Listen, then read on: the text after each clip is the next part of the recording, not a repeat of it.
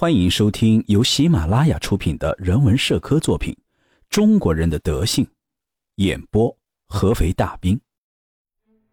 第三十三章：性格温和。在中国旅游的时候，那些外国游客最初通常会有这样一个看法，就是中国幅员辽阔。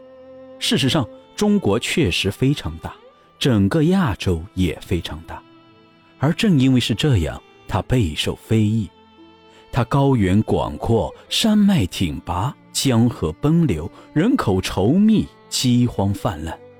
关于中国的一切，很适用德摩尔根教授对德国的论断。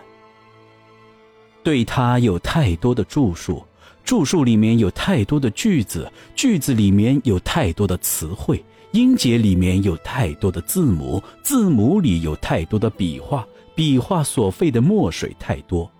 同样的，中国拥有太多的地区，地区拥有太多的省份，省份拥有太多的州郡，州郡拥有太多的县，县拥有太多的村，村里有太多的家庭。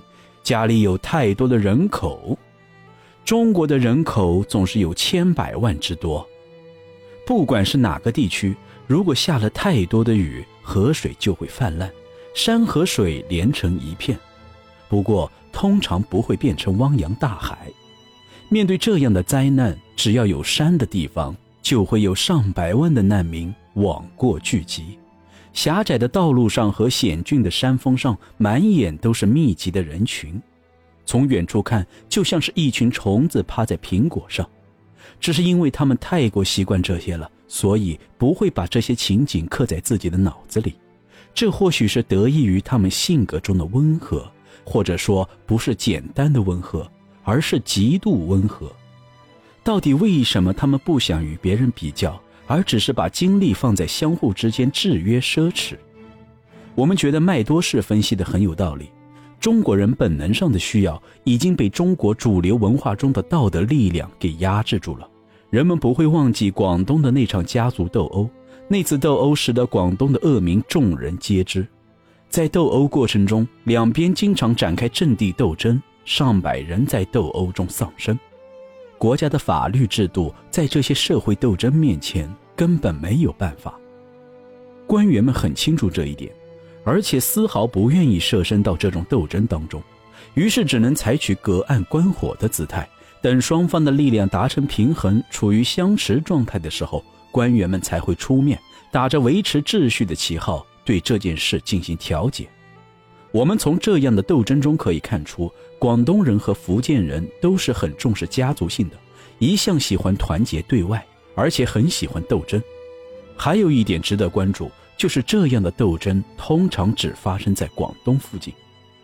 如果从整体来看的话，中国人不是这么喜欢斗争，他们的性格是很温和的。他们有时也会有一些斗蛐蛐或者斗鸡之类的活动，但是并没有斗牛或者斗狗这么猛烈的运动。我想很少有人看到这样的情景：两个中国人在怒视着对方，战争马上就要爆发，旁观的人们也都很激动、兴奋地大叫：“打倒他，揍扁他！”而且也很难看到人们大声吵嚷着要求用公平的方式解决问题。这里所谓的公平的方式。也就是武力，谁更有力量，谁就有理。而人们也普遍认为，像牛一样健壮的胖子更加有力量。不过，我们没看到过，不代表别人也没看到过。这么多的人口，再加上地方之间的利益纷争，很容易导致各种各样的暴力事件。不过，总的来看，通过暴力来解决问题的，还只是一小部分。而且其中产生严重后果的也只占更少的部分。大多数中国人之间的争斗都只是限于辱骂，这些辱骂通常都很肮脏下流，不过词汇倒是很丰富。在中国人的斗争中，通常实力较弱的一方更容易受到严重的伤害，而辱骂则不会出现这种情况，除非因为太用力而把嗓子喊哑。曾经有一个参与斗争的中国人，让我们感到很惊奇，因为他的口袋里装满了鸡蛋。调解人经常出面对这些斗争进行调解，这是我们希望看到的场景，而且也经常看到。他们经常会两个一起，有时候会是四个，每个人都会拉住一个正在激愤关头的当事人，劝慰他冷静下来。而当事人看到自己被调解人控制的时候，他通常会比原来更加愤怒，故意让自己更加不受控制，一直持续到其他的人来调解。而过一会儿之后，他会再次突然爆发。不过不用担心，这根本不会带来什么影响。中国人就算处在极端愤怒的状态中，也是不愿摆脱理性的，因为这样的行为，不管是在想象中还是在现实中，都会赢得他人的尊重。事实上，最关键的地方在于，不管当事人处在什么样的状态，他也不会把强调问题的人赶走。虽然有些难以理解。但是不得不承认，中国人就算在极端愤怒的情况，也还是抱有和解的欲望。如果当事人从自己的角度考虑，他会认为在那样的情况下，和解的可能微乎其微。不过调解人可不这么想，他们的做法也很特殊，大多是把当事人脱离现场，然后得到最后的安宁。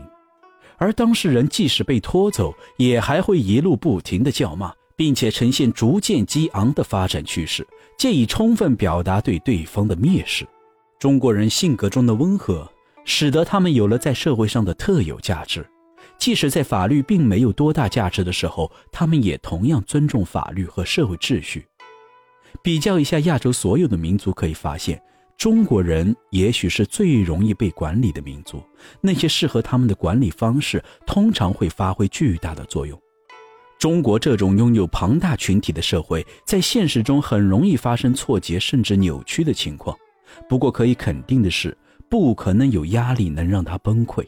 整个社会就好像人类的身体一样，其内部隐藏有一些润滑剂。正如我们看到的，在他自身最需要的时候，润滑剂就会及时出现，即使只有一滴，也能很好的修复损坏的身体。在这个世界上，有不少文明都能在很多领域超越中国文明，但是极少有文明能如中国文明一般，在沉重的负担下能够坚持如此之久。而且跟其他文明相比，单凭借调解人这个特点，中国文明就更能得到上帝的恩赐。本章内容演播完毕。如果大家有任何的感想或者是想说的话，欢迎大家在评论区留言。我会在第一时间与您回复，谢谢大家。